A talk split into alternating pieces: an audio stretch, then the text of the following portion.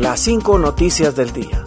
A continuación te presentamos las noticias más importantes de este martes, 19 de julio del 2022.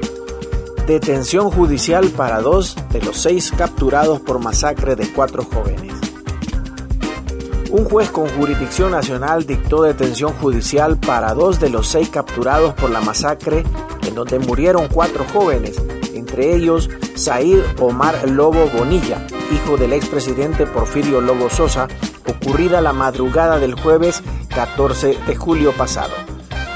La portavoz de los juzgados capitalino, Bárbara Castillo, señaló que los detenidos son acusados por los delitos de asesinato y asociación para delinquir en perjuicio de cuatro personas.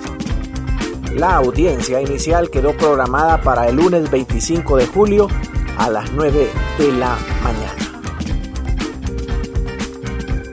Hombre libera a una tortuga que estaba atrapada entre las raíces de un árbol en Utila.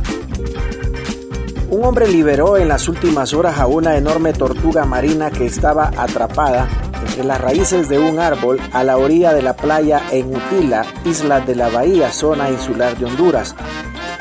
El video se viralizó en las redes sociales tras ser captado el hombre identificado como Miguel Ángel Escobar, quien junto a su familia observaron a la tortuga atrapada entre las raíces, por lo que se decidieron liberar la enorme tortuga. En el video se observa a Escobar haciendo uso de un cuchillo para cortar las ramas en las que estaba atrapada a punto de morir.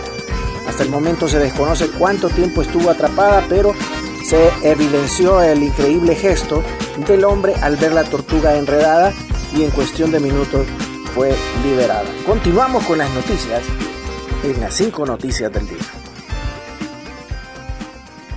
Honduras firma adhesión como miembro pleno del Banco de Desarrollo de América Latina.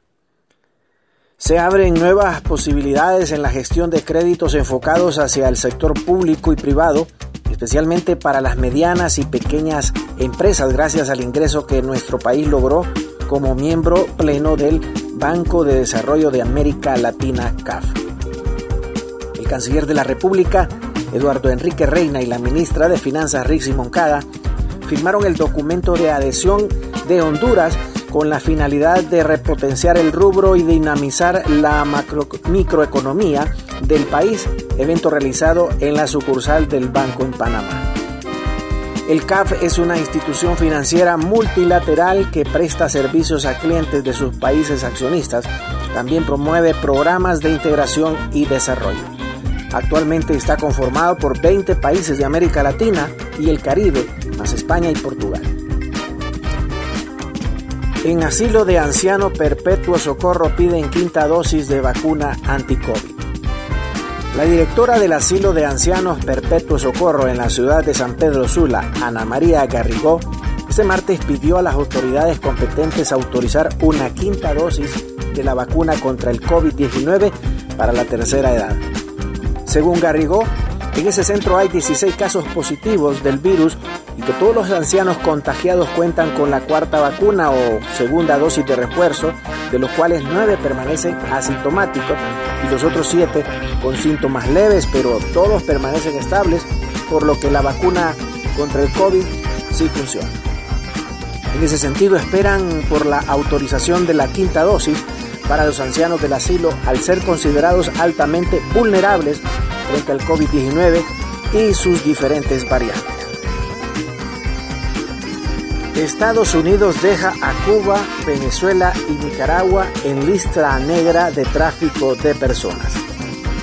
El gobierno de los Estados Unidos mantuvo este martes a Cuba, Venezuela y Nicaragua en su lista negra de tráfico de personas al considerar que incumplen los estándares marcados por la ley estadounidense contra este fenómeno que establece métodos para evitarlo y proteger a las víctimas. Así lo señaló el Departamento de Estado en su informe de tráfico de personas del 2022, donde revisa la situación a nivel mundial. Junto a Cuba, Venezuela y Nicaragua, hay otros 19 países en la lista negra como China, Corea del Norte, Siria, Irán, Rusia y Bielorrusia. Gracias por tu atención. Las cinco noticias del día te invita a estar atento a su próximo boletín informativo.